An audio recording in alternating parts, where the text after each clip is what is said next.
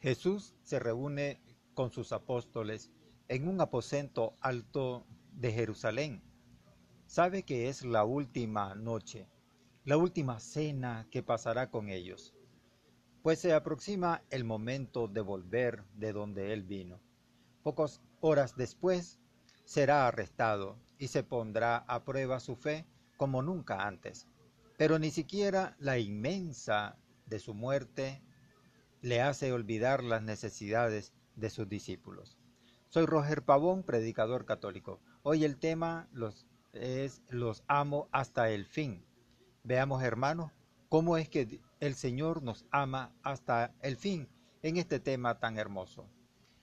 Aunque Jesús los ha preparado para su partida, aún tienen cosas que decirles para que ellos afronten el futuro con fortaleza por eso aprovecha valiosos momentos para enseñarles importantes lecciones que les ayudarán a seguir fielmente.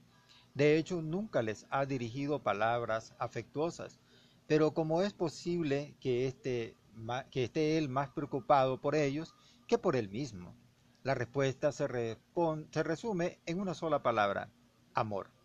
Les tiene un amor muy profundo. Décadas más tarde, San Juan comienza su relato de lo sucedido aquella noche con estas palabras. Antes de la fiesta de Pascua, sabiendo que Jesús, que le había llegado la hora de salir de este mundo para ir al Padre como había amado a los suyos, que quedaban en el mundo, así los amó hasta el extremo. Juan 13.1.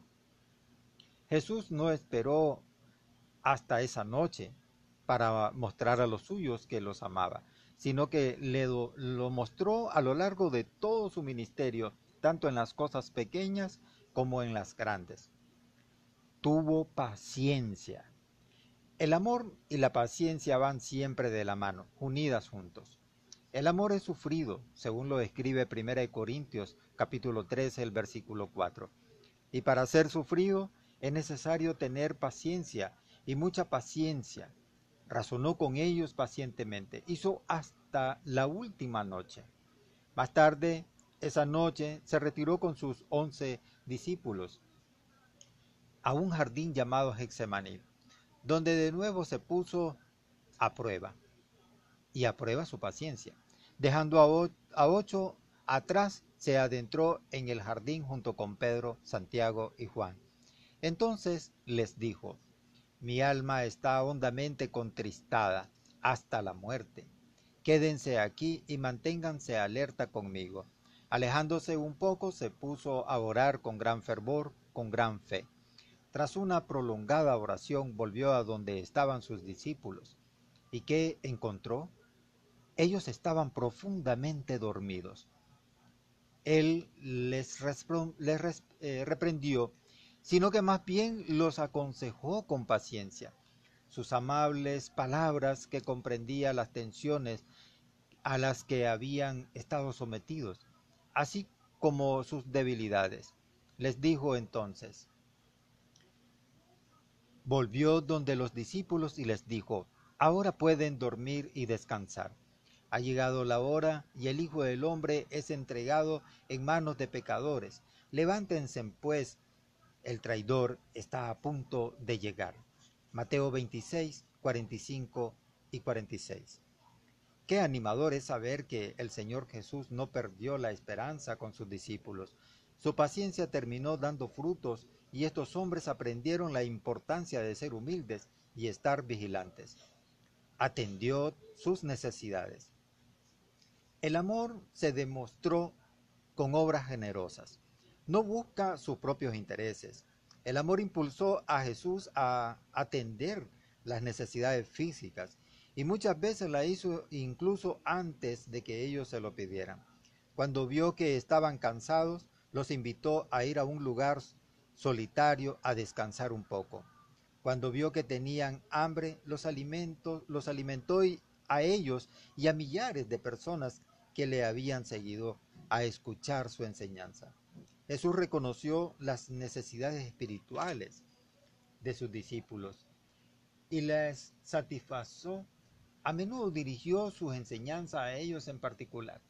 así pronunció su discurso en el monte de los olivos, sobre todo para el provecho de ellos.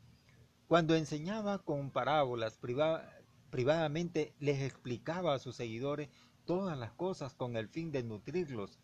Cuando él regresó al cielo, el día de su muerte demostró con, eh, el amor cargado en la cruz. Imagínense el dolor profundo y la dificultad de respirar.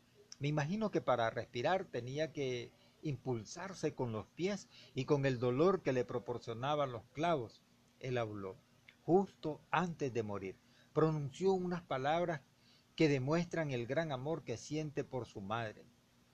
Al verla ella al pie de la cruz, en compañía del discípulo Juan, dice con voz sufrientemente, para que los que estaban presentes ahí le oigan le dijo fuertemente así, Mujer, ahí tienes a tu hijo. Después dijo al discípulo, ahí tienes a tu madre. Y desde aquel momento el discípulo se la llevó a su casa, según lo describe Juan 19, 26 y 27. Jesús sabía que el fiel apóstol cuidaría del bienestar de su madre María.